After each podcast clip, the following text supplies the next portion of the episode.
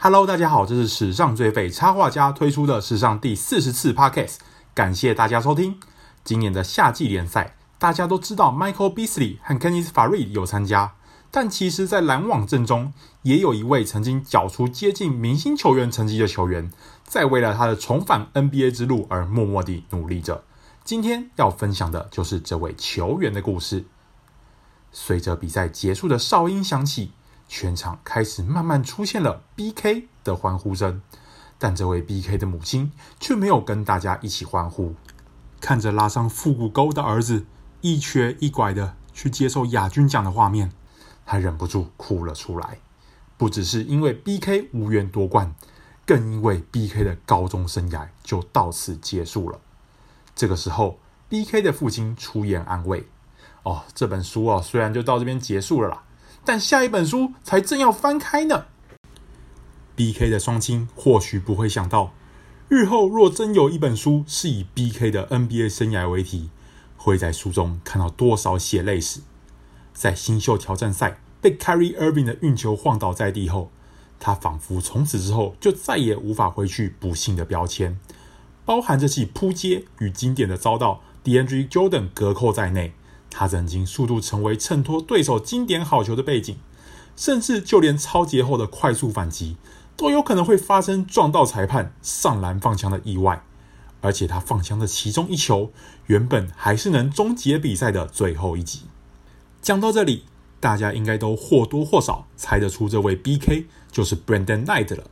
但不止场上的全力以赴有时得不到回报，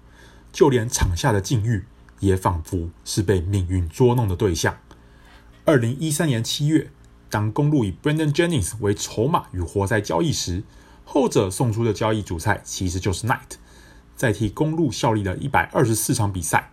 ，Knight 贡献平均十七点九分、三点八篮板、五点一助攻，毫无疑问是当时阵中表现最出色的人。然而，他却不是在这支球队待得最久的人。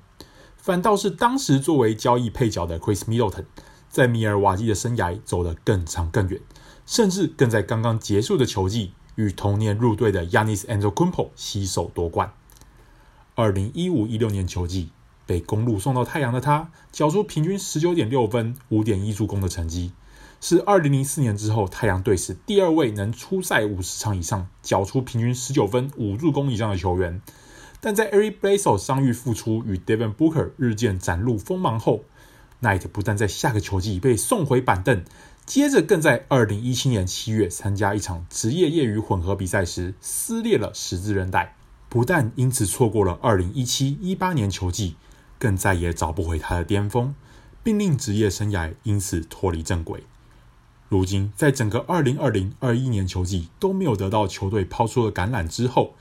，Knight 出现在篮网队夏季联赛的名单中，只为了再一次重回球场，而从最低点开始重新爬起。在完全没能上场的2017-18年球季，Knight 面带笑容的时间反而比往常都还要多。过去追求完美的他，曾给自己很高的期许，因此他在生涯初期常常对自己被交易、被迫从替补出发、与球队不断输球的情况感到不满。但在遭逢这样的变故后，奈特的心境有了很大的转变。哎，在你受伤啊，连走路都没办法走的这段期间呢、只要能够上场打球，就已经足以令人心怀感恩了啦。奈特这么说。在这段时间无法在场上以实质贡献帮助球队的他，将经验分享给其他的队友，而他也花了很多时间沉淀自己，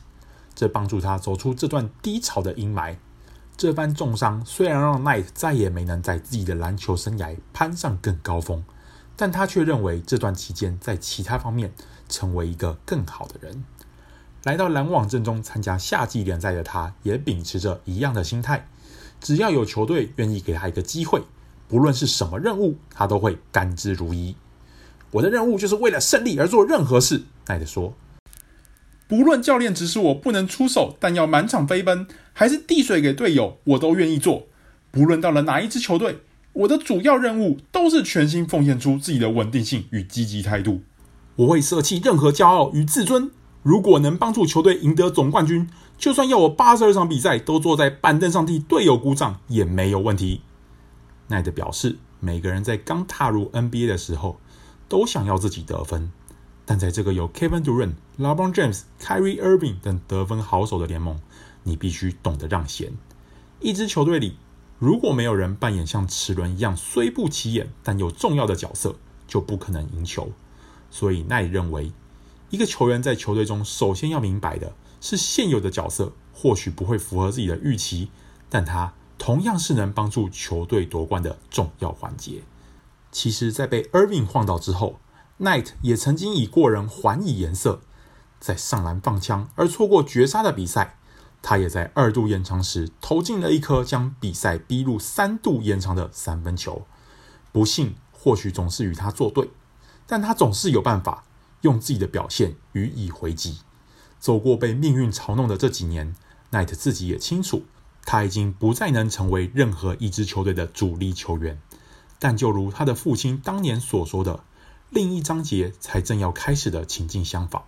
现在，他将为了成为任何一支球队中不可或缺的环节，尽自己最大的努力。